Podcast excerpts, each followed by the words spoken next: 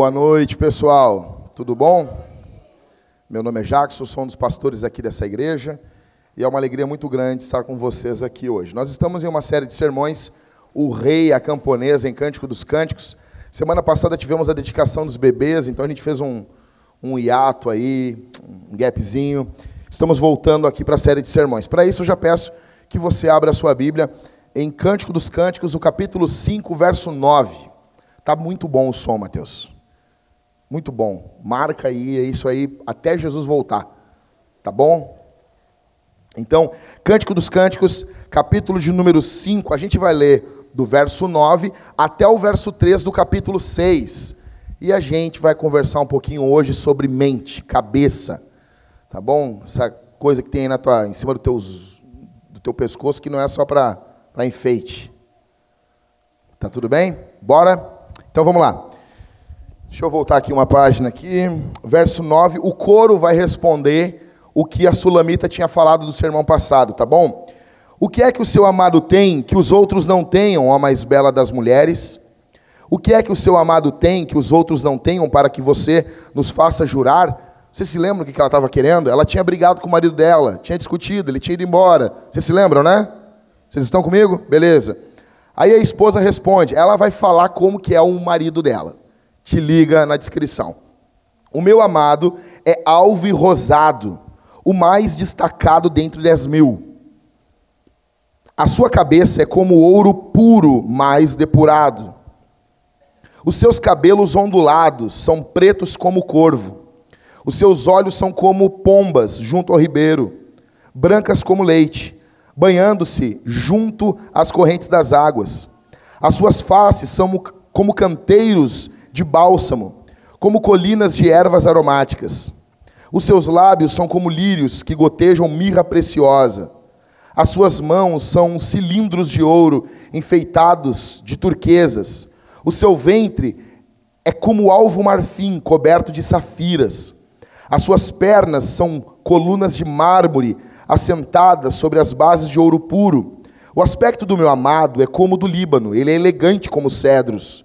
O seu falar é muito suave. Ele não é gritão, né? Sim, ele é totalmente desejável. Assim é o meu amado, assim é o meu esposo, ó filhas de Jerusalém. Aí o coro pergunta de novo: Para onde foi o seu amado, ó mais bela das mulheres? Que rumo tomou o seu amado para que ajudemos a encontrá-lo? A esposa responde: o meu amado desceu ao seu jardim, aos canteiros de bálsamo, para pastorear nos jardins e para colher os lírios. Eu sou do meu amado e o meu amado é meu. Ele apacenta o seu rebanho entre os lírios. Senhor, eu peço tua graça para ministrar a tua palavra, no nome de Jesus. Bom, queria perguntar para vocês como é que está a tua mente, como é que está a tua cabeça. O que, que você vem pensando aí? Porque a nossa cabeça ela é fundamental em tudo que fazemos. E hoje aqui a gente vai analisar um pouquinho a cabeça da Sulamita, o que passa na mente dela. Tá bom?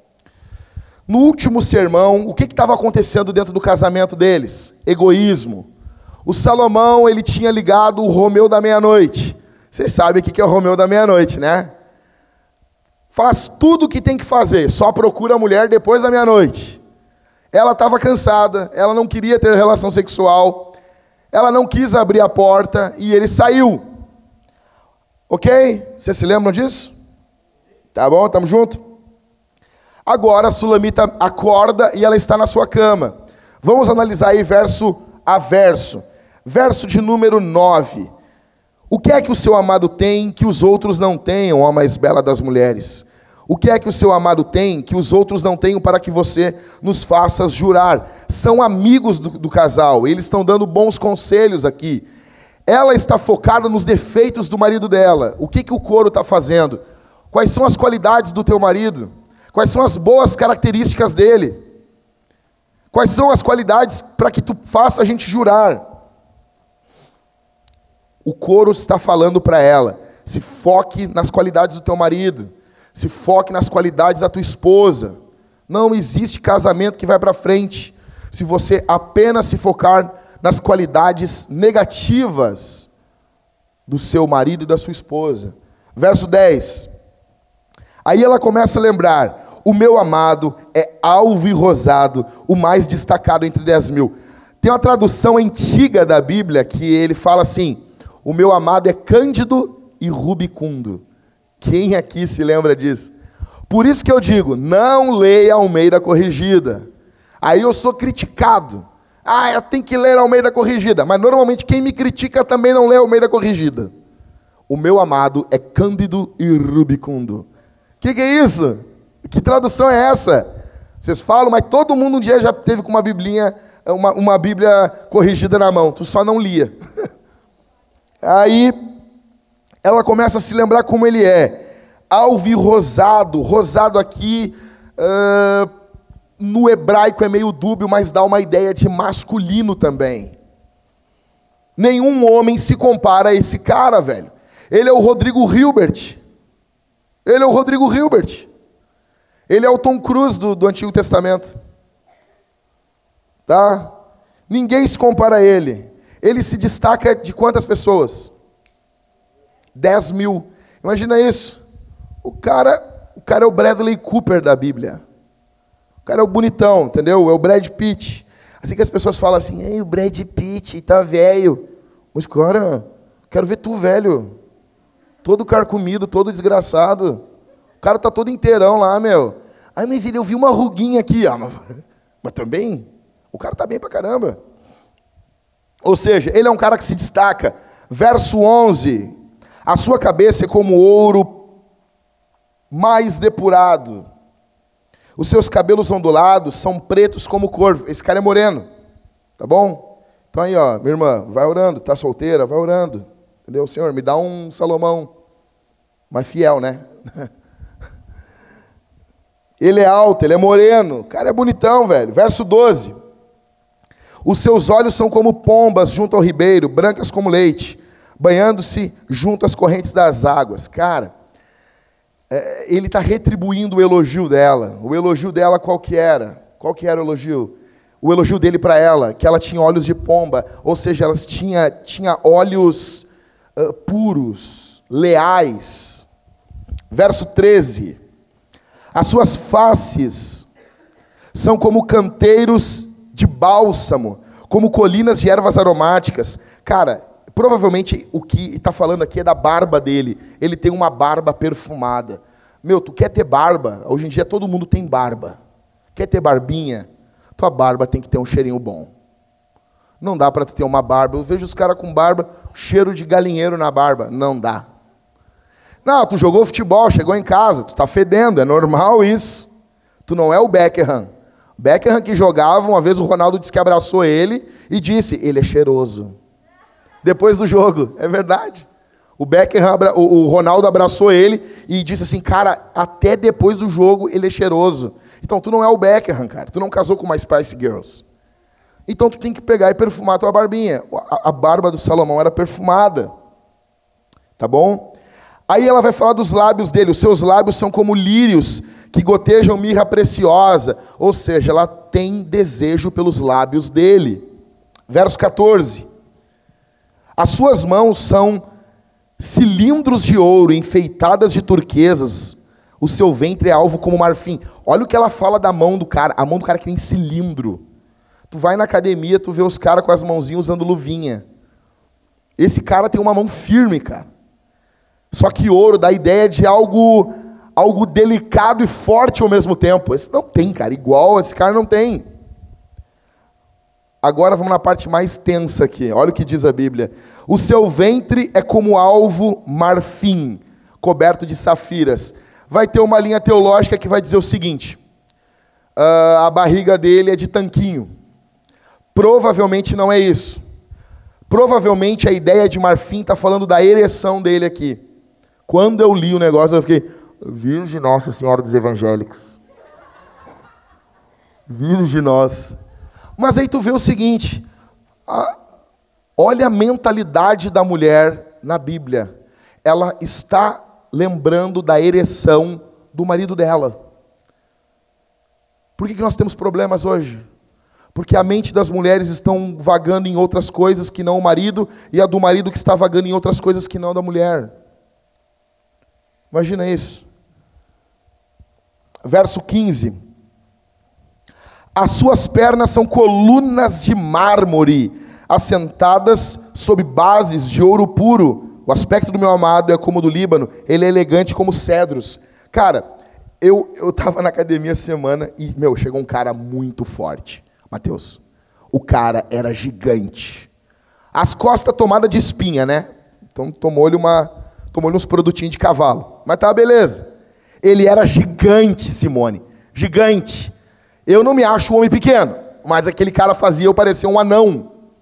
E ele vinha vindo com, com, com, com o peito aberto, os braços abertos, caminhando assim, ó. Parecendo uma pomba. Sabe que pomba caminha assim, né? E ele vinha vindo. E eu tô indo em direção a ele. E eu disse, bah, cara, eu, eu não, sei, eu tenho um ímpeto masculino, eu não queria ceder o lugar para ele.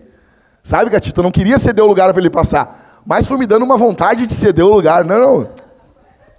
Passa aí, cara. Pode passar aí. Mas, e eu, eu olhando para ele, disse, ah, esse cara é muito grande. Quando eu olhei para as pernas dele, Catito, ele parecia uma garça. Assim, enorme em cima e uma. Um... Mas a perna dele era mais fina que a da minha filha. Eu olhei para ele e disse, é, as pernas do Anderson Silva. Né? Aquilo até me deu um ânimo, até. Mexi na minha batata de alemão, assim, né? Fiquei olhando. Fiquei tipo, olha aqui, olha aqui. Ah, aqui tu é grande, mas e aqui, e aqui? Ah, ah, então, o que o texto está falando aqui é que o Salomão não é assim, não. O Salomão não era aquele cara que só malhava a parte de cima do corpo. Olha como é que são as pernas desse cara, verso 15. As suas pernas são colunas de mármore. É louco, rapaz. Esse cara faz um agachamento. Esse cara botava mais de 100 para fazer agachamento, 150. Esse cara é forte, negão. O cara tem uns pernão torneados, negão. Oh. Sabe o que mais me chama a atenção? Ele tem as pernas fortes e ele não chutou a porta quando ele estava irritado com a mulher dele. Semana, semana retrasada, quando eu preguei para vocês, vocês se lembram que ele estava batendo na porta ele queria entrar, a mulher não deixou ele entrar. O texto está falando que ele tem pernas fortes, mas ele não usou a força dele para esmagar a mulher. Ele não usou a força dele para o mal dela. Deus nos deu mais força. Nós somos mais fortes que nossas esposas, exceto o Belo e a Graciane. Mas nós, nós, nós somos mais fortes que nossas esposas, tirando o Belo, para proteger nossas esposas. Aí, o, o texto ainda no verso 15 diz: O aspecto do meu amado é como Líbano ele é elegante como cedros. Cara, o, se tu pudesse olhar, olhar o, o, geral dele, ele tem um porte firme. Ele pode não ser um Jay Cutler, um Arnold Schwarzenegger, mas ele tem um porte firme. Ele é um cara com um porte. Só que ele não usa isso para esmagar ela. Aí eu te pergunto: olha a descrição que ela está fazendo dele. Vocês acham que essa mulher ama ele? Sim ou não? Ela ama ele. E por que, que eles brigaram no, no sermão passado? Aí, eu, aí, você vai dizer assim, ah, eu também não consigo entender por que, que é sulamita. Quando eu li isso aqui, eu fiquei assim, por que, que eles brigaram? Daí a minha esposa deu um grito, vamos lá, meu amor. Ah, que droga, não sei o quê. Porque nós fazemos coisas idiotas, às vezes, contra quem amamos. Eu amo minha esposa. Se eu parar para sentar e alguém me fizer, fala da tua mulher, eu só vou falar coisa boa. E ele assim, tá, mas por que, que tu discutiu? Eu não sei, porque eu sou idiota. Tu nota que ela ama o marido dela, tá na cara que ela ama ele. Só que às vezes no casamento nós fazemos coisas idiotas contra quem nós amamos. pergunto, por que, que você rejeita o seu marido? Por que, meu irmão, você rejeita a sua esposa? Por que, que você é tão áspero, tão duro? Sabe, deixa eu dizer uma coisa, cara, na boa. Não adianta, não adianta fazermos homenagens póstumas. Não adianta chegar na beira do caixão e beijar quando está frio. O dia de beijar é hoje, é beijar enquanto está quente. O dia de levar flor é hoje. Sabe? Você pode dar um beijo no caixão? Pode. Na, na, na, em quem morreu? Pode. Mas que isso seja um eco do que ocorreu na vida, gente. Seguindo, verso 16. O seu falar é suave. Sim, ele é totalmente desejável. Assim é o meu amado assim ao meu esposo, ó filhas de Jerusalém. Ele fala de forma suave, ele não grita, ele não é. Tipo, ele pode ser forte, mas a força dele está para os de fora. Dentro de casa, ele é macio com a mulher dele. Ele não dá ordens de guerra dentro de casa. E ela deseja ele. Verso 16. Ela chama ele de amado, e o termo aqui de esposo, ele dá uma ideia de amigo também. Verso 1. O coro pergunta: Para onde foi o meu amado, ó mais bela das mulheres? Que rumo tomou o meu amado para que ajudemos a encontrá-lo? O coro se convence. Não, o cara é especial mesmo. O coro perguntou, né? Por que, que ele é especial? Agora o, o, os amigos entenderam. Não, não. O cara é o Rodrigo Hilbert mesmo. Ele é ralado. Verso 2. A esposa responde: O meu amado desceu ao seu jardim. O que, que ocorreu aqui? Eles se reataram. O jardim, vocês sabem, aqui em Cântico dos Cânticos, fala da vagina da mulher ou dos seios dela. Olha o que ela diz: O meu amado desceu ao seu jardim, aos canteiros de bálsamo, para pastorear nos jardins e para colher os lírios. Eu sou do meu amado e o meu amado é meu ele apacenta o seu rebanho entre os lírios. Eles se encontram, fazem as pazes, se perdoam, fazem sexo. E deixa eu dizer uma coisa: o sexo é uma boa arma dentro do casamento para você fazer as pazes. E eu não estou falando que você fazer as pazes, fazer sexo obrigado, que nem o senhor e a senhora Smith. Não é isso que eu estou falando para você fazer. Mas ele é uma boa arma para dentro do casamento, vocês reatarem a comunhão. Vê se o verso 3 não parece uma declaração de amor de alguém que fez as pazes de novo. Eu sou do meu amado e o meu amado é meu. Quando você se concentra nas características boas do teu marido, se ele é um bom marido, óbvio, você vai tendo menos, menos razões para murmurar e vice-versa. Você, meu irmão, quantas vezes a gente tem crítica da mulher e isso, é assim, para para pensar assim, a tua mulher é um mulherão para ti, cara.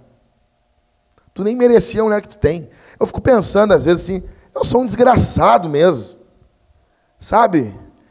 Tem uma mente tão rápida para cobrar, tão rápida para exigir. Eu falo para minha esposa, tu é demais, meu amor. Gente vai dormir, sabe? Eu fico pensando assim, eu sou um idiota. Você nunca pensou isso? Só quem já se achou um idiota, por favor, para não me deixar eu sendo um idiota sozinho, levante a mão. O Cauê foi o primeiro. A Aline não levantou a mão. Nós entendemos como é que está o casamento. Ai, ai, ai. Ok, beleza. Isso aqui é o Salomão e a Sulamita. E nós? E nós? E nós? Eu quero fazer uma pergunta aqui, mulheres, aqui são casadas. Ah, mas eu sou solteira. Vai te preparando, vai pensando, vai, vai orando a Deus. Mulheres que são casadas, você se permite sonhar com teu marido nu? Não, pastor, mas daí é, é, o sonho é um pesadelo. Não, mas falando sério, você pode notar, se tem uma coisa nessa mulher, que eu amo essa mulher de Cântico dos Cânticos, eu já falei aqui, eu vou repetir. É um livro de 3 mil anos atrás e ela é livre. Ela tem muito mais liberdade do que as mulheres da nossa época ou mulheres de 50 anos atrás. Ela é livre. O que ela sente, ela expressa. O marido não censura, ela não censura o marido, ela é livre. Nota que ela está falando do corpo do marido dela. Você se lembra que o marido dela desenhou o corpo dela, falando como é que era o pescoço, pescoço como a torre, da, a torre de Davi, falou sobre o nariz, o cabelo dela. Agora é ela que narrou o marido dela nu. O que ocorre, gente, é que para termos um casamento abençoado, nós precisamos ter nudez dentro do casamento. A Bíblia diz em Gênesis capítulo 2 que o homem e a mulher estavam nus e não se envergonhavam. Havia nudez de corpo, havia nudez de alma, havia nudez. A pessoa sabia quem ela era, não tinha uma roupa cobrindo, impedindo. E dentro do casamento tem que ser assim. Tem que haver nudez na prática, nudez prática de roupa mesmo e nudez de alma. E é o que está ocorrendo aqui.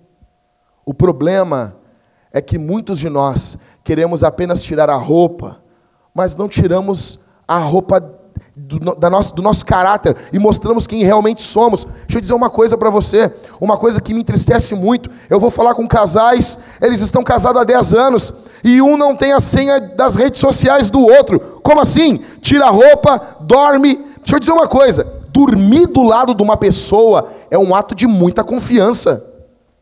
Você dorme do lado da pessoa. Você confia que ela não vai te matar mas você não dá a senha da rede social, tem algo errado. Ou o casal, um não sabe o que o outro ganha, como assim? Como assim, Champs? Não, não tem como. Esposa, sonhe com o seu marido, marido, sonhe com a sua mulher. Eu recebi hoje uma mensagem no Whats. Fiquei muito feliz, Mateus, estava ali. Um casal lá do norte, que estavam passando por uma crise, eu aconselhei eles e eu disse, cara, a melhor coisa que eu posso fazer por vocês é ouçam a série de Cântico dos Cânticos.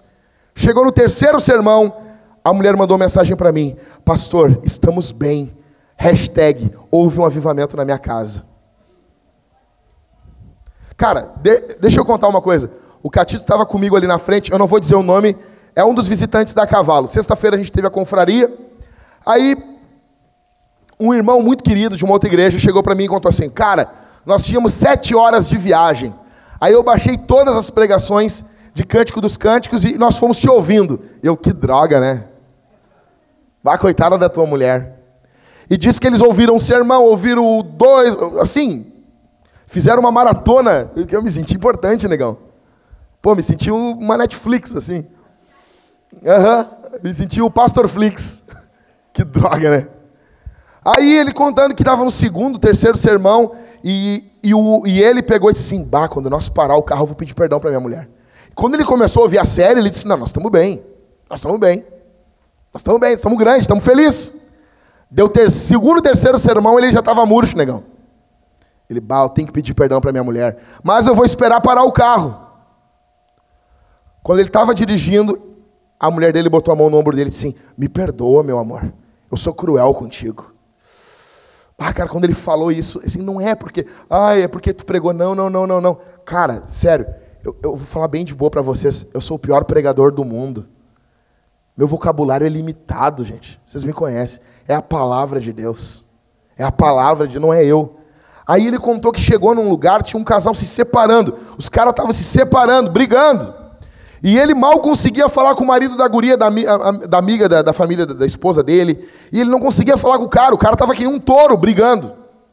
Ele levou o cara, ô meu, sai comigo. Saiu, disse que sentaram os dois num banco de uma praça. E ele assim, eu não vou te falar nada, só quero que tu ouça, ouça isso. E ele deu play num sermão aqui da, da, do Cântico dos Cânticos. Diz que o cara começou a ouvir, ouvir, ouvir, ouvir, ouvir, ouvir. Cara, eu tô errado. Bem assim, cara. Pegou a mulher, se trancaram no quarto, ficaram conversando umas quatro, cinco horas, saíram os dois sorrindo, e eles não vão se separar mais. Imagina isso. Eu fico pensando, cara, o que, que falta para nós? Falta um casamento com nudez. Não nudez só de roupa, mas também, mas o nudez de alma, nudez de tudo. Então não tem, não tem uma área que a minha esposa não entre. A única coisa que talvez a minha esposa não fique sabendo é que eu vou fazer uma surpresa para ela. Entendeu? Curto. E eu tenho dificuldade de fazer surpresa. Que eu, pá, eu, eu gosto de ver as pessoas felizes, então às vezes eu dou antes do tempo. Eu não aguento! Minha mãe dizia, tem frio na barriga. O Rodrigo fica louco comigo. Rodrigo, a gente senta na reunião de pastores e daí a gente está sentado. Até a Suzana botou um meme esses dias que foi muito engraçado. Eu dizendo, eu não vou mais contar nada da minha vida. Dois minutos depois, aí está a pessoa na frente de uma plateia. Vocês viram isso aí, né? Aquele ali sou eu. Eu botei no grupo, do, no grupo que a gente tem, presbíteros e costelas, os pastores e as mulheres. E, cara, o Rodrigo fica louco comigo. Nós estamos na reunião de pastores, eu digo, não, não, não vou contar, fica tranquilo. Chega no culto da noite, irmãos! Então, mas eu, cara, não tem nada que a minha esposa não saiba. E deixa eu dizer uma coisa, não é, ah, como ele é bom. Não, não, não é isso aí. Esse tem que ser o padrão para nós. Aí por que, que ela está imaginando o marido dela nu, cara? Como é que a gente faz para ter um casamento feliz? Nós precisamos, precisa que haja esse sonho acordado. Sabe? Parar e meditar. Pensa na tua esposa. Pensa nas características da tua esposa. Pensa nas características do teu marido. Agora, tem muitas mulheres que não conseguem, não conseguem uh, fazer isso que a Sulamita fez, por causa talvez do seu passado. É óbvio que o sermão aqui é um pouco mais focado nas mulheres, mas os homens se liguem também. Então, algumas mulheres lutam contra isso. Uma porque tiveram passado, tiveram vida sexual antes do casamento. Então, ou, ouviram pornografia, tiveram acesso à pornografia. E deixa eu dizer uma coisa para vocês: é muito complicado hoje você lidar com pornografia feminina. É muito mais fácil você trabalhar com pornografia masculina, você trabalhar uh, uh, sabendo o que a pornografia masculina gera, porque tem muito mais estudos. Eu vou explicar para vocês aqui um caso semelhante para vocês entenderem. A mulher vai comprar tinta de cabelo. A mulher. Aqui, nenhuma mulher pinta o cabelo aqui, eu sei. Tá? Mas as que vão pintar, elas vão lá e escolhem a cor. Ah, quero essa aqui da Giovana. Quero o, pinta o cabelo, o cabelo fica daquela cor. Vai os homens pegar tinta de cabelo. O homem pega a tinta de cabelo, o cabelo fica caju. Vocês nunca viram isso? Quem é que já viu um homem com cabelo caju? Vocês já viram isso?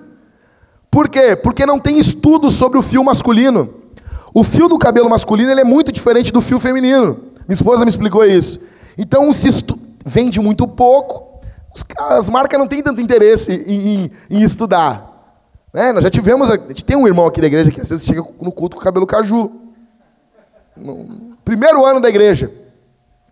Primeiro ano da igreja, 2013. Quando vê, chega um irmão assim, cabelo cajuzão, assim, parecendo um palito de fósforo. Aí, o que, que aconteceu? Aí a Thalita aponta o dedo e diz, cajuzinho! Aí ele olhou e disse assim, que droga, que droga. A Priscila escolheu errado. Opa, falei quem era, desculpa. que droga! Eu falei para ela que essa cor não dava.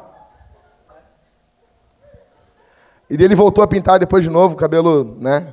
Ou seja, então, para nós homens, escolher uma cor de tinta de cabelo é complicado, porque não tem. Para mulher, é, é para você entender, como tem menos mulheres consumindo pornografia, tem pouquíssimos estudos dos efeitos da pornografia no cérebro feminino. Mas você, minha irmã, deveria ficar atenta a isso. Se você já foi exposta a isso, já teve contato com pornografia, você deveria redobrar sua atenção. Então, se nós homens temos muito mais estudos sobre o que ocorre, a seriedade do que ocorre no cérebro masculino, as mulheres deveriam redobrar sua atenção, para não ficar que nem os homens pintando o cabelo de caju. Isso é muito sério.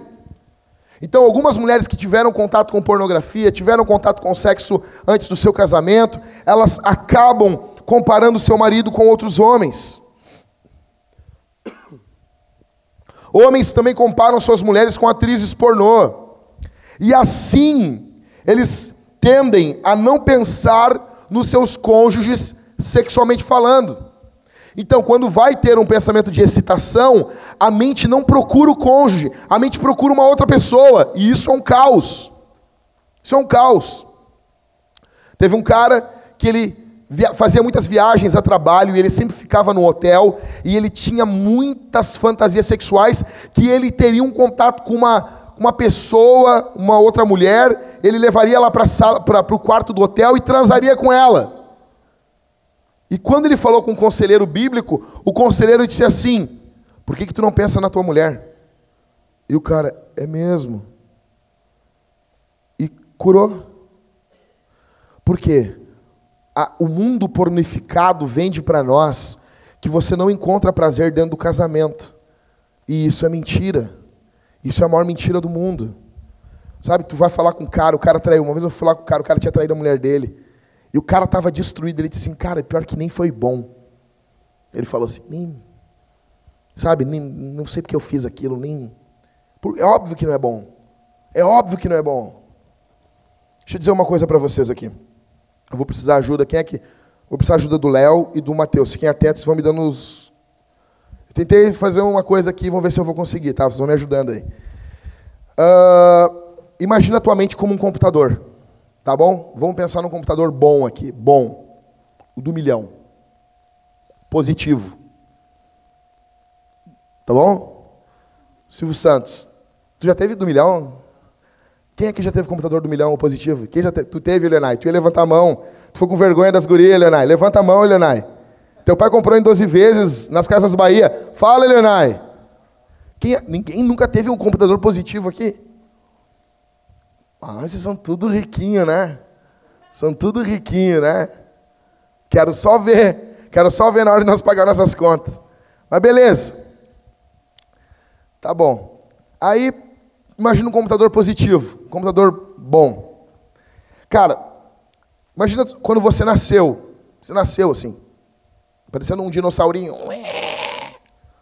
Quando tu nasceu, a tua cabeça era um computador. E Deus instalou programas dentro da tua cabeça. Tá? Foi instalando programas. E Deus instalou um dos programas, chamava-se sexo. Era um dos programas. Só que esse programa era zerado. Era vazio. E tudo que você foi vivendo, ouvindo, vendo, foi ficando dentro desse programa. Foi acumulando. Suas experiências, tudo que você viu, que você ouviu de bom e de ruim, foi ficando ali. E esse programa, sexo, ele foi se tornando algo que não era aquilo que Deus programou inicialmente para ser. Então, quando você pensa em sexo, você não está pensando naquilo que Deus programou para você pensar. Você pensa nessa misturança, sabe? Nessa essa loucura que está dentro da sua mente. Por isso que o sexo não funciona na maioria das vidas como Deus programou que ele deveria funcionar. Você já viu algum computador lento? Já viu? Cara, eu tinha um computador muito lento, muito lento. E o pior era que o meu computador ele era da Apple. Então, quando alguém perguntava para mim que computador tu tem, eu dizia um Mac Mini. A pessoa ouvia Mac, a pessoa dizia: "Ah, computador bom, Cara, para mim abrir bloco de notas, ele abriu o reloginho. Sabe é isso? Eu, ele abriu um reloginho de tão lento que ele estava. E ele nunca foi usado para pornografia e nem para cassino. São, os, são os do, as duas coisas que você destrói o computador: sites pornográficos e cassino. Você destrói. Nunca foi usado. Só que ele era velho, era de 2011. Agora imagina, você tem programas corrompidos dentro do seu computador. Ele vai estragando ele vai ficando lento. O que, você tem que fazer? Se você não quer botar sua cabeça fora, porque esse computador é sua cabeça, você primeiro tem que fazer uma varredura, um levantamento do que está estragado aí dentro. Quando eu fiz na década de 90, Mateus, eu fiz um curso de computação. As pessoas faziam isso antes. E tinha um negócio que era. Como é que era? Era desfragmentar, alguma coisa assim, né? Eu me lembro disso. Aí o cara deixava, que ele ficava um dia inteiro. Porque conforme tu ia colocando os arquivos, eles iam ficando um pedaço aqui, um pedaço ali, um pedaço lá. Tá? Então, imagine esse computador antigo aqui. Porque, ah, pastor, mas temos que falar de um computador novo. Mas a tua mente é antiga. A tua mente é o modelo mais antiguinho. Então, você imagina só. Tem que fazer um levantamento. Em primeiro lugar, para você resolver o problema da sua mente, como você pensa sobre sexo, em primeiro lugar, faça um levantamento.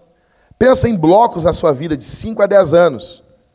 E pensa o que você viveu, imagens, coisas que você ouviu, coisas que fizeram contra você. Pensa em todas essas coisas, organiza. Você pode pegar até um papel. Fica tranquilo que não é quebra de maldição, tá? Mas vale a pena. Você pode botar num papel, não faz mal, é, ajuda. Faz muito bem. Coloca num papel. Vai meditando nessas nessas experiências que levaram você a ser você até o dia de hoje. Então, pornografia, violência sexual. Talvez você sofreu violência sexual, egoísmo, aborto. Porque nós pensamos muitas vezes que aborto é somente o que, é, que se faz fora da igreja. Eu congreguei em uma igreja onde uma mulher tinha feito aborto, congregando conosco. Talvez você já desejou ou já fez algum aborto. E isso causa um impacto terrível na sua vida no dia de hoje. Então coloque isso no papel. E deixa eu dizer uma coisa. Muitas mulheres, elas, mulheres que tiveram experiências sexuais fora do casamento, elas não se permitem ter prazer. É uma forma que elas usam uh, eh, para se punir. Então elas não se abrem, elas não se entregam ao marido. E, e isso às vezes de forma uh, nem pensada, mas ao, ao, natural. Ela não se abre, não se permite pensar em, em, em questões sexuais com o marido, porque elas tiveram uma vida sexual ativa fora do casamento. Você precisa ter um contato com um conselheiro bíblico. E deixa eu dizer uma coisa para vocês. Um conselheiro bíblico só vai ajudar você se você for honesto. A Bíblia, como eu disse agora aqui na frente, para a repórter que estava com a gente aqui, a Bíblia ela é o livro mais honesto já escrito na história da humanidade. E eu poderia sentar e te explicar tintim por tintim por que, que a Bíblia é honesta. Ela é muito honesta. Mas para nós tirarmos o máximo proveito da Bíblia, nós precisamos ser honestos. Você precisa ser honesto para tratar o que a Bíblia está tratando, para tirar o máximo proveito disso. Você precisa de liberdade. Você precisa ser livre do que você fez, livre do que fizeram contra você. Você precisa ser livre do que falaram a você. Então, em primeiro lugar, faça um levantamento, analise sua vida.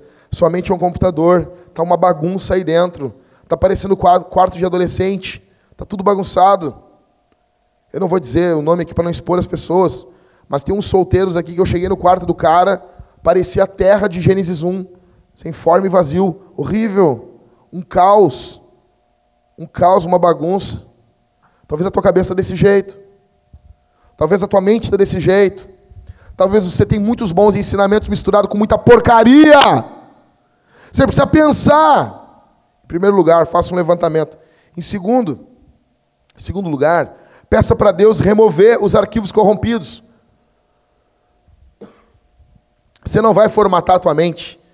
Você não vai, não tem como. Você tem que trabalhar com o que está aí. Mas Deus, Ele é perito. E ele pode extrair os arquivos corrompidos. Jesus é o único que pode fazer uma obra em sua mente. É o único que pode olhar dentro da sua cabeça, dessa sua cachola, onde estão gravadas imagens, sons, experiências que você passou, e Ele pode, com a sua mão divina, colocar a mão dentro da sua cabeça e tirar as coisas que estão corrompendo todo o sistema. Você precisa que Deus remova isso. E deixa eu dizer uma coisa para você aqui. Mas deixa eu falar de forma bem honesta para você. Psicólogo nenhum vai ajudar você nisso. O problema é que aqui no Brasil, na, na terra onde, onde a gente vive aqui, eu amo o Brasil. Eu amo, amo, amo, amo. Mas tem muitas coisas no nosso país que são complicadas, cara. Vou dar um exemplo. No nosso país, psicólogo, é, ele tem uma autoridade assim demais, eu não entendo isso, cara. Tu chega nos Estados Unidos, eu falei com vários amigos meus que moram lá e disse, cara, os psicólogos aqui não têm tanta moral assim. Alguns até são esculachados. E volto a dizer, eu não estou querendo destruir a psicologia. Só que assim, o que me quebra, deixa eu dizer para vocês, eu, eu, eu, levei um primo da Thalita no, no psicólogo seis meses, toda semana, e eu entrava na psicóloga para esperar ele. Cara, na boa, se eu não fizer um trabalho 15 vezes melhor que aquela mulher no aconselhamento bíblico, eu me mato, eu me mato, eu me mato. Só que ela tem uma graduação de psicóloga e a cultura aplaude ela. Nossa, não, não. Psicólogos dizem, e? E? Existem bons psicólogos? Existem, cara. Só que assim, Primeiro, ah, pastor, eu estou indo no psicólogo. Beleza, qual linha de, de, psicologia é? Porque hoje existem mais de 230 linhas diferentes que, que contrariam uma a outra. Em que, que o teu psicólogo acredita? Aí, deixa eu dizer uma coisa: o Michael está se formando, está cada vez mais uh, se formando em, em aconselhamento bíblico, ele está se especializando. Nós queremos ter um pastor especialista em aconselhamento bíblico. Deixa eu dizer uma coisa para vocês, bem humildizão aqui. Ó, Mateus, eu, assim, o que o Maicon lê sobre aconselhamento bíblico em um ano, um estudante de psicologia não lê em quatro anos, em quantidade de material. Mas o problema qual é? A psicologia vendeu para nós que eles têm as respostas. Então, meu conselho para você é: marque o psicólogo. Marca, marca daqui a três, quatro meses. E nos dá a chance de ter um encontro semanal com você. Primeiro, nos dá a chance de ter um encontro aonde a Bíblia é aplicada. Cara, a Bíblia é a palavra de Deus. A Bíblia é a palavra do Senhor. Ouçam um, um, um, um conselheiro bíblico. Você chega em igrejas sérias nos Estados Unidos, existem diversos conselheiros bíblicos. Uma escola lá que é fundada pelo Paul Tripp e o Ted Tripp, irmão dele. Então, cara, ouçam os conselheiros bíblicos. Senta. Aquilo que você dá, às vezes. Aí você pega assim: não, não, deixa eu dizer uma coisa, pastor, que tu não sabe. Te peguei. Te peguei, pastor. O que, que foi? Fui no meu conselheiro, fui no, no, no psicólogo, caso que eu ouvi. O cara sentou e o psicólogo olhou: o teu problema é que tu odeia o teu pai. Tu tem que perdoar. Aí alguém dizer: aí ó, ganhou? Ganhou! Tá, mas vocês acham que a gente não vai falar isso? Mas por quê? E nem vamos te cobrar dinheiro. Tudo o que os psicólogos fazem de bom, e eles fazem muitas coisas boas, eles fazem quando eles acertam o que a Escritura diz. E isso ocorre direto na nossa cultura. Como o evangelho ele permeia a cultura, o evangelho ainda está um pouco assim diluído na cultura. Então vai ter momentos que esses caras vão falar coisas que está debaixo da luz do evangelho. Daí vai dar certo, é óbvio. Mas é o evangelho. É o evangelho. Então, meu conselho, marca do psicólogo. Marca. Marca daqui a três meses e vamos nos encontrar uma vez por semana. E vamos ver se a gente não consegue. Eu duvido. Eu duvido que um tempo, cara, eu tenho visto, eu tenho ido em aconselhamentos com o Maicon e tem sido fenomenal o crescimento dele como pastor conselheiro. Então a gente senta, nós estamos conversando entre os pastores e ele começa a explicar como que funciona e nós com dúvidas como funciona isso, Maicon, e ele vai explicando e ele está cada vez mais entendendo mais sobre essa matéria, sobre isso, é uma área da teologia, mas está completamente ligada à vida pastoral. Nós queremos treinar os líderes de GC para que sejam bons conselheiros bíblicos. Nós vamos ter uma igreja forte, eu tenho certeza disso. Só que eu preciso dizer para você, para Deus remover esses arquivos, você precisa ser honesto. Converse com o Maicon, veja com outro irmão maduro. Às vezes não precisa nem ser um conselheiro uh, uh, estudado, às vezes você conversar com um irmão piedoso. Eu me lembro, a minha esposa e eu, nós passando assim, nós precisamos, queríamos tanto ter um bebê, e nós estávamos tão angustiados. E daí na frente da outra igreja nós tivemos uma conversa com o Catito e com a Simone.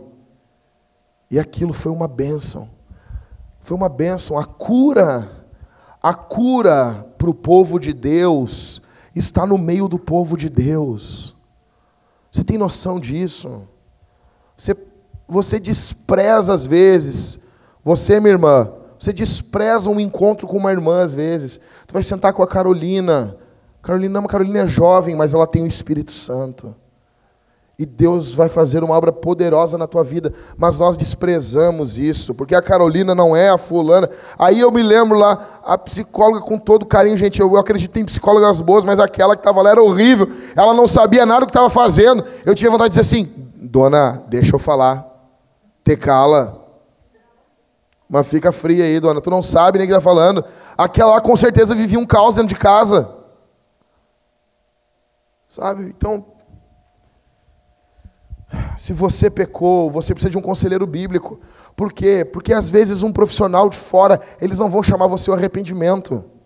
Eles não trabalham com a categoria de pecado, e às vezes o problema é pecado. E às vezes pecaram contra você, você precisa de perdão. Aí a pessoa vai dizer, ah, perdoa o fulano. Tá, mas eu perdoo com base em quê? O, o, o, profissional ele não vai saber o que te dizer. O conselheiro bíblico vai dizer o quê? Perdoa porque Jesus te perdoou. Perdoa porque houve um sangue vertido na cruz. Você entende o peso disso?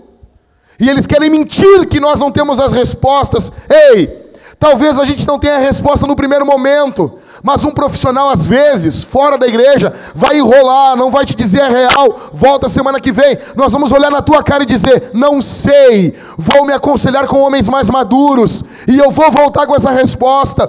E nós vamos orar e chorar juntos, e Deus vai dar uma vitória e vai quebrar o que está trazendo problemas no teu casamento. Nós precisamos voltar a confiar na palavra de Deus.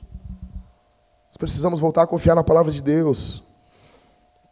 Você precisa que isso seja retirado da sua mente, esses arquivos corrompidos. Então o computador está tudo corrompido aqui, você precisa disso. O Criador tem que tirar esses arquivos da sua mente. Em primeiro lugar, faça um levantamento. Em segundo lugar, peça a Deus para remover os arquivos corrompidos. Em terceiro lugar, o negão, remover os arquivos ruins. Tem que instalar alguma coisa aí, né? Se tu vai falar com o negão, o negão vai dizer o quê? Instala um Linux. Cuidado. As pessoas que usam Linux são terroristas. Eu não confio em quem usa Linux. O negão vivia falando, não, Linux é bom, que bom, negão. São loucos, são pessoas loucas. Tu também gosta disso, Mateus? Tu também está nessa vidinha aí? Abandonou isso? Te conheci, Mateus. Tu com, tu com iPhone 4S, Mateus. Tu era humilde. Agora tu tá todo Xiaomi, Mateus. Te conheci, tu era, tu era, tu era fanboy da Apple, Mateus. Tu traiu o movimento. Traidor. Agora tá aí, Xiaomi, não sei o quê. Tá falando sobre os carros autônomos da Xiaomi agora. Que desgraça. Que desgraça. Então, em terceiro, instale novos programas.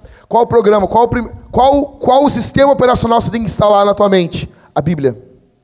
A Bíblia. A Bíblia, você tem que instalar a Bíblia. Por isso que não há, não há limpeza. Você, você ora a Deus, você pede a Deus, limpa minha mente, Deus limpa, pum, e você não medita na Escritura todos os dias. Está terminando 2019 e você não leu a Bíblia toda.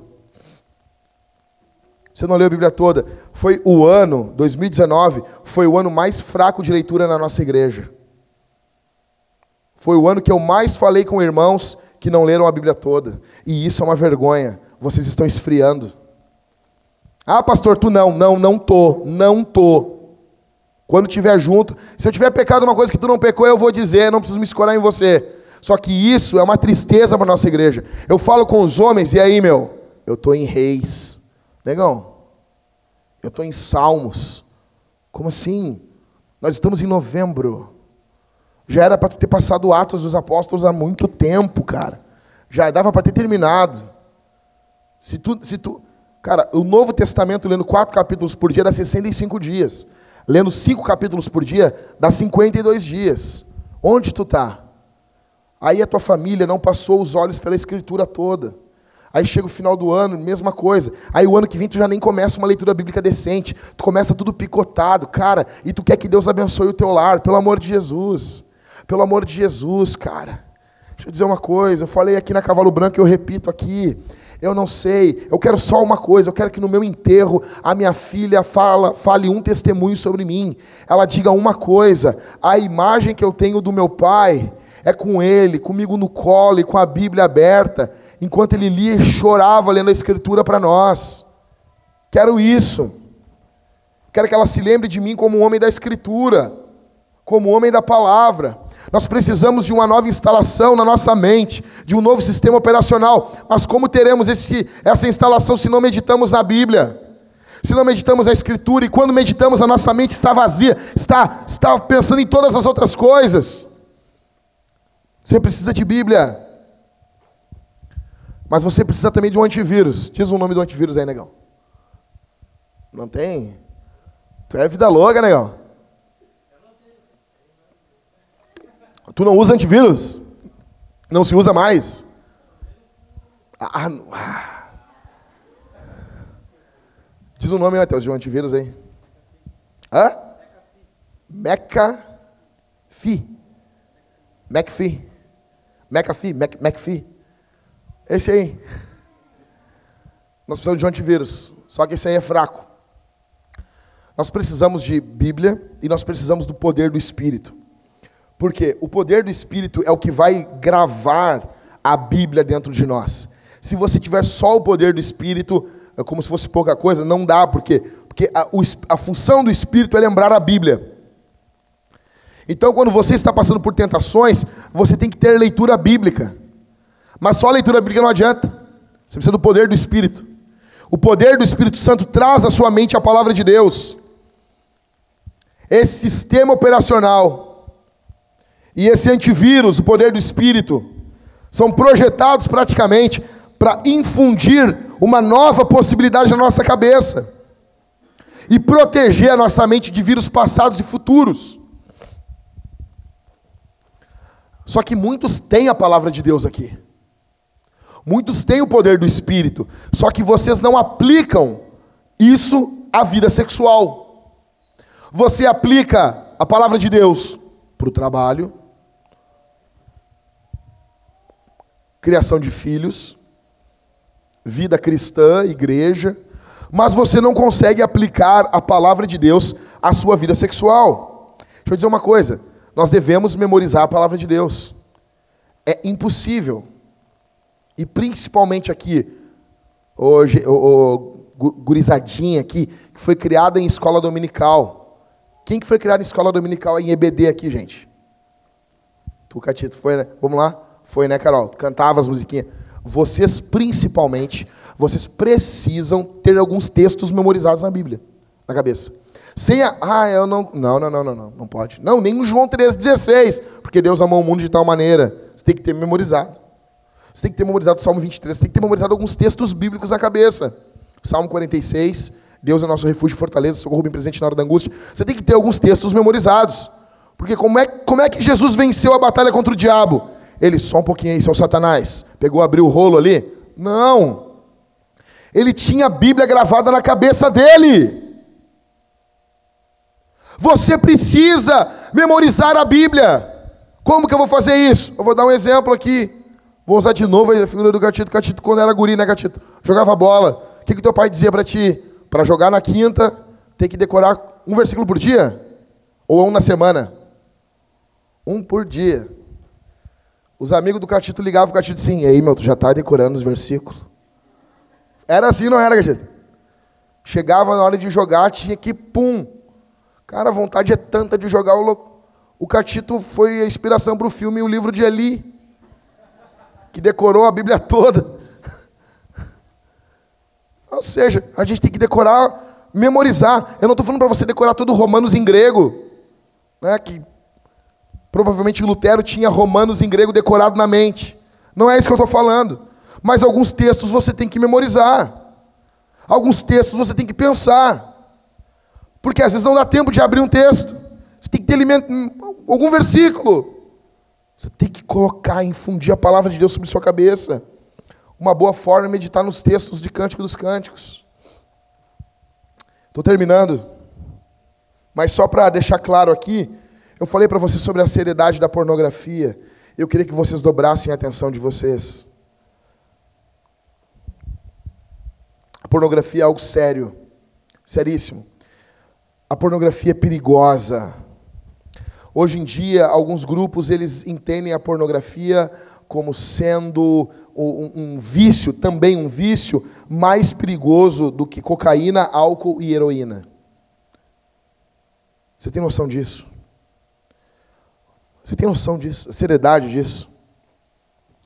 Em uma reportagem especial sobre o amor no casamento, a revista Time chegou, chama a internet de o crack da cocaína do vício sexual. Pornografia na internet. Existem advogados que dizem que hoje dois terços dos divórcios são motivados por causa da pornografia. Isso é seríssimo. A pornografia é um, é um, um problema crescente. Escuta, eu, eu, vou, eu, vou, eu vou falar aqui uma profecia e você pode não acreditar. Mas, no máximo, em 30 anos, se não houver um avivamento na igreja, a pornografia vai passar, migrar de uma, uma um estilo uh, uh, cinematográfico para apenas mais um estilo. A, a indústria pornô está fazendo um lobby muito pesado. Eles têm muito dinheiro. Está sendo feito um lobby muito pesado para que a pornografia seja considerado como comédia, terror, pornô. Vocês entendem? Em 30 anos, eu não dou 30 anos para ter Oscar para o melhor filme pornô. Globo de Ouro. Vou te dar uma pista porque que isso já está ocorrendo. Um dos movimentos desse, um, uma das ideias desse movimento é não chamar mais de filme pornô. Eles chamam de filme adulto. Nós nunca deveríamos chamar esse tipo de filme de filme adulto, porque não é filme adulto. Isso não é filme para adulto. Imagine o mundo que os nossos filhos estarão. A pornografia ela rende mais dinheiro nos Estados Unidos do que somando as três maiores redes de televisão, que é NBC, não sei o que C e não sei o que C. Ela rende mais dinheiro do que a NFL, futebol americano, NBA, basquete e me esqueci agora da, do, do, do beisebol. Somando tudo junto, não dá o dinheiro que a indústria pornô rende nos Estados Unidos. Eles são bilionários. Eles são bilionários. Você tem noção disso? Agora existe uma ajuda. Eu queria que nesse momento você anotasse. Eu vou, eu vou dizer algumas coisas bem práticas. Estou terminando já, tá? Me, me, me, me, suporta só mais uns minutinhos, bem rapidinho. Eu vou dar para vocês aqui algumas ajudas práticas, se você está envolvido com pornografia, para você sair disso. Alguns livros. Primeiro livro que eu quero indicar chama-se é, é um livro do Mark Driscoll. Ele está de graça na internet e não é aqueles aqueles PDF lá roubado das editoras. Os caras me mandam ainda, os caras chegam na cara de pau assim: "Ó, oh, pastor, pega esse PDF aí". O que, que é isso? Eu disse: "O que, que é isso, ladrãozinho? Seu ladrãozinho, nove dedos, nine fingers". É o Nine Fingers mesmo. Vamos lá. Então, o, livro o nome do livro é Sexualidade e Reformição. Em inglês, o nome desse livro é Porn Again, fazendo um trocadilho com Born Again, nascido de novo. Tá? É um livro do Driscoll. São 56 páginas apenas. Cara, é um livro para uma sentada no vaso e tu lê todo ele. Tá bom? Uma só. Esse livro, no final do livro, tem a, a, a entrevista com o Ted Bundy que nós faz, fizemos uma cavalo branco aqui sobre o Ted Bundy. Você talvez viu aí a, a, série na Netflix. Ele foi um dos maiores serial killers nos Estados Unidos e ele entra nessa vida de assassinatos e isso tudo começou com a pornografia, porque dessensibiliza a figura feminina. Quase todos os matadores de mulheres começam vendo pornografia, porque dessensibiliza a mulher. A mulher é tratada como um objeto no filme, então passe a tratar mulheres como objetos. Segundo livro, então esse aí é de graça. Eu vou botar no grupo da igreja. Eu terminei aqui. Alguém me lembra quando eu descer do púlpito? Me lembra que eu estou com ele salvo no Whats. Eu vou mandar no grupo da igreja. Devorem esse livro, tá? Então, assim, pode mandar para os irmãos, quem está visitando aqui, mas quem não quiser, bota no YouTube, no, no Google lá, uh, Sexualidade e Reformição, vai ter ele. Segunda coisa que eu quero indicar, é, são sermões a cavalo branco. Vai na playlist e ouve tudo o que foi falado sobre pornografia, principalmente o sermão Como explodir a pornografia. Ali eu vou falar sobre como quebrar os gatilhos que nos prendem à pornografia. É o mais prático que tem. E eu tenho muitos testemunhos de pessoas que abandonaram a pornografia ouvindo essa palestra. Terceiro, aqui é um livro. O nome do livro é Desintoxicação Sexual de Tim Chales. Ele está na Amazon, eu vi ontem, por apenas 16 bolsonaros. Tá bom? Tá dado. Ele é um livrinho fininho e ele tem uma capa verde. Tá bom? Pegaram? Próximo. No altar, anota aí. Bom, eu tô vendo os caras anotar aí, meu. Vocês vão matar vocês. No altar da idolatria sexual. Anota. Steve Gallagher. Apenas 42 Bolsonaros. Tá dado. Tá bom na Amazon. Você, é, esse já é um livro mais grosso. E ele vai contar o testemunho dele. E o testemunho dele é nojento. Se você quer uma coisa pesada, alguém que trabalha com pureza sexual, que teve uma vida um lixo, eu não tenho. Cara, eu sou o cara mais. um dos pregadores que me fala tudo no púlpito. Eu não tenho coragem de falar o que esse cara fazia aqui no púlpito, aqui. Só para vocês terem noção. No altar da idolatria sexual. O outro é fora das profundezas do pecado sexual, do mesmo autor, Steve Gallagher. Apenas 34 Bolsonaros. E o último, você vai ter que catar na internet, tá bom? Vai ter que catar aí, porque ele não tem na, na Amazon, mas ele tem nas estantes virtuais. É, aprenda a viver bem com seus impulsos sexuais. Não, com Deus e com seus impulsos sexuais. Aprenda a viver bem com Deus e com seus impulsos sexuais. Erwin Lutzer, ele está a apenas oito Bolsonaros, está dado. Ele é um livro grosso. Só que você encontra ele aí no, você encontra ele na internet. Deixa eu dizer uma coisa para vocês: nós precisamos matar, destruir o que nos destrói. Paulo diz aos Romanos que na luta contra a carne nós precisamos mortificar as obras da carne. A linguagem é uma linguagem de guerra. Você precisa excluir isso da sua mente.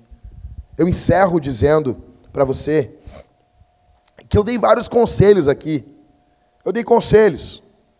Só que tudo isso, tudo isso só, só, só vai ter eco na tua vida. Então, assim, eu, é bom ler um livro, é bom falar com um conselheiro, sim, é bom. Mas tudo isso só vai poder ocorrer na tua vida porque Jesus Cristo verteu o sangue dele na cruz do Calvário. Para que esse, esse nosso pecado, essa nossa nojeira, estivesse cravado na cruz. Deixa eu dizer uma coisa. Você se lembra que a Bíblia diz que os soldados cuspiam no rosto de Jesus? A lei mandava cuspir no rosto. Mandava ou não mandava? Mandava ou não mandava, vintage? Não! Não tem mandamento nenhum para cuspir no rosto de um condenado. Sabe o que eu fico feliz? Quando os soldados gospem no rosto de Jesus. A Bíblia não diz que ele pegou uma toalha e limpou aquela nojeira, não. Aquele ali é um ato de profundo desprezo. Quando você cospe em alguém, você está desprezando a pessoa. É um ato de desprezo, é um ato de nojo. Os soldados cospem em Jesus. A Bíblia não diz que ele pegou uma toalha, não, ele ficou com aquela nojeira nele. E ele levou aquilo até a cruz. Aquela nojeira eram os nossos pecados. Ele encravou aquilo na cruz. Existe saída, porque os nossos pecados em Cristo foram perdoados. E o Espírito Santo começa uma obra em nossas vidas. E essa obra é dia após dia. E hoje, mais um pouquinho, o Espírito Santo trabalha na tua vida. Eu encerro dizendo que para ter essa liberdade da mulher aqui de Cântico dos Cânticos, você precisa de Jesus. Você precisa de Jesus. Para você ter uma mente santificada, você precisa de Jesus. Jovem, solteiro, solteira, se você quer ter um casamento abençoado, um casamento onde a bênção de Deus flui, você precisa ter a mente de Jesus a partir de hoje. Deus chama você. Eu falei para um, um solteiro hoje: ei, ei, ei, ei, eu não estou impedindo que tu tenha prazer sexual. Eu quero, eu quero que tu tenha dentro do teu casamento. Mas eu quero que seja feliz dentro do teu casamento. Agora, tudo que te oferecem é morte. Só que Jesus Cristo foi à cruz, morreu em uma cruz, venceu o pecado, a morte, o inferno. Você tem noção disso? Se Jesus não tivesse vindo ao mundo, você voltaria para casa com seus pecados. Só que Cristo veio e Ele nos chama hoje, Ele nos chama a olharmos a nossa mente, fazermos um levantamento, pedirmos para Deus remover o que está errado instalar novamente a Sua palavra, o poder do Espírito e termos uma nova mente em Cristo, conforme diz Romanos capítulo 12, verso 2, que a gente deve renovar a nossa forma de pensar, em nome de Jesus. Vamos ficar de pé e vamos responder a palavra. Nós não teremos as perguntas hoje. Minha esposa está melhorando, ela está com infecção urinária, então você já sabe. Quem é mulher entende isso? Sabe que infecção urinária? Eu não sei. Não sei. É uma coisa que mulher tem. A definição que eu dou de infecção urinária é uma coisa que mulheres têm. Eu sei que homens têm também, fica tranquilo, tá? Mas é bem menos. Então, não teremos respostas, mas nós vamos perguntas e respostas. Como nós vamos responder o sermão? Em primeiro lugar, nós vamos cantar. Quando o Cauê estiver cantando aqui, cara, eu quero que você cante. Eu quero que você cante. Gente, atenção aqui, gente. Olhem para mim. Olhem para mim. Vamos responder a Jesus. Vamos cantar ao Senhor. Gente, nós vamos cantar de verdade. De verdade, vamos cantar alto, levantar nossas mãos. Tem pessoas que cantam apenas com a boca, né? Eu costumo dizer, se Deus não quisesse que você levantasse suas mãos, ele tinha feito você uma boca gigante. O bocão da Royal. Os teólogos dizem que a anatomia humana é uma anatomia cultica. Nós temos joelhos para nos prostrar, mãos para levantar em rendição. A anatomia do nosso corpo, Deus projetou ela para o culto. O ser humano é um ser cultico. Então vamos cantar, vamos cultuar a Jesus em resposta à palavra. Em segundo lugar, nós vamos dizimar e ofertar. Nós vamos participar dos dízimos e das ofertas. Existe uma, uma porcentagem do seu salário que é para os propósitos de Deus. Cara, tem noção disso, velho? Tem noção disso? Eu quero que você seja encorajado. Deus dá emprego para você, dá saúde para você trabalhar, dá saúde, dá ânimo para você trabalhar, para você estar envolvido com o trabalho. E Ele diz: Ei, campeão, uma parte desse salário são para os meus propósitos no mundo. A igreja é o posto avançado do reino de Deus. Nós queremos plantar igrejas, nós queremos enviar missionários, só que nós estamos engatinhando nisso. Essa semana, e eu vejo como a gente é amador. A gente é amador. O pastor Everton, ele sempre me passa um prognóstico do que precisamos pagar na semana. E ele me mandou, essa semana é a semana mais tensa do mês. Precisamos pagar 10 mil reais. Quando ele mandou 10 mil reais, eu meio que me assustei. E daí eu, na mesma hora eu pensei, eu sou um imbecil. Porque 10 mil reais é muito dinheiro para mim. Só que para uma igreja não deveria ser muito. Porque com 10 mil a gente não planta uma igreja. Com 10 mil a gente não envia missionário. Com 10 mil a gente não sustenta, sustenta meia dúzia de famílias. Então quando eu me assusto com 10 mil, eu fico pensando, cara, igrejas que estão fazendo a diferença no mundo estão trabalhando na soma dos milhões. E as pessoas pensam, não, mas por que, que tem que ter mais? Nós queremos plantar igrejas, ajudar os necessitados, transformar a cidade. Então, assim, hoje nós precisamos, com o culto da manhã e o culto da noite, passar esses 10 mil. E isso deveria ser nada para nós, nada. É muito dinheiro individualmente falando, mas para uma corporação, para uma igreja, não deveria ser nada. Não deveria ser nada. E só vamos fazer alguma coisa quando sairmos dessa zona de conforto onde estamos parando. Oferte, dizime com fé, confiando em Jesus. Olhe para Jesus e como gratidão. Seja justo, seja justo. Paulo disse: Eu plantei em você sementes espirituais, eu plantei coisas espirituais em você. Não seria justo colher coisas materiais? Pergunta retórica. Sim, é justo.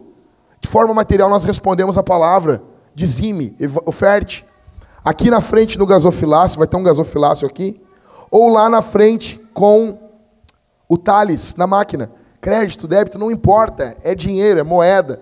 Hoje apenas 16% do dinheiro no mundo é físico. 84% do dinheiro que circula é dinheiro digital. Em terceiro, nós vamos participar da ceia, do sacramento da ceia, da Eucaristia, da comunhão, Ceia porque rememora a última ceia. Eucaristia porque é um ato de dar graças. Comunhão porque testemunhamos que temos comunhão com Deus e com os nossos irmãos. Nós vamos responder a Deus, vai ter aqui o cálice dourado e o cálice bronze. Você vai molhar o pão no dourado ou no bronze, dourado suco, bronze vinho. Você vai molhar e vai comer e beber de Deus. Paulo diz: esse é o pão da bênção. Você é fortalecido. Se você se arrependeu dos seus pecados, crê em Jesus, está seguindo Jesus, você é chamado à mesa do Senhor. Venha, quando vier ao corredor, venha confessando os seus pecados. Venha agradecendo a Deus, venha cantando. E eu creio, gente, eu creio que essa semana, eu sinto a presença de Deus aqui, gente. Eu creio que essa semana será uma semana poderosa. Vou usar um termo do reverendo Hernandes Dias Lopes. Vai ser uma semana portentosa no poder do Espírito. Eu sempre quis usar essa palavra, Halisson. É uma palavra balaca, né? Vai ser uma semana plena do Espírito em nossas vidas. Vamos orar? Vamos orar? Feche os olhos. Vou pedir que você ore, que você não fique esperando eu manivelar. Você abre a sua boquinha. Vamos orar. Pai, nós te agradecemos pela tua palavra. Te agradecemos pelo teu evangelho. Eu peço ao Senhor, venha até nós. Em nome de Jesus. Venha até nós, Senhor. Derrame teu poder, tua graça, tua unção sobre nossas vidas. Em nome de Jesus. Que o teu poder venha transformar as nossas mentes. Eu oro pelos meus irmãos que estão aqui com suas mentes quebradas, às vezes corrompidas pelo pecado, e eu peço ao Senhor, estende tua mão, ó Senhor que tua graça esteja sobre a vida dos meus irmãos, em nome de Jesus, para a glória do nome do Senhor, que arquivos antigos sejam retirados pelo poder do teu Espírito, em nome de Jesus, que pensamentos antigos sejam repreendidos, em nome de Jesus, em nome do Senhor que tua palavra passe a ser instalada, colocada dia após dia na mente da tua igreja.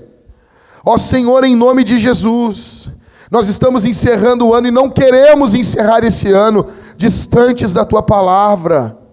Por favor, Senhor, olha para o teu povo, renova a mente do teu povo, dá uma mente livre para o teu povo, dá uma mente santa para o teu povo em nome de Jesus.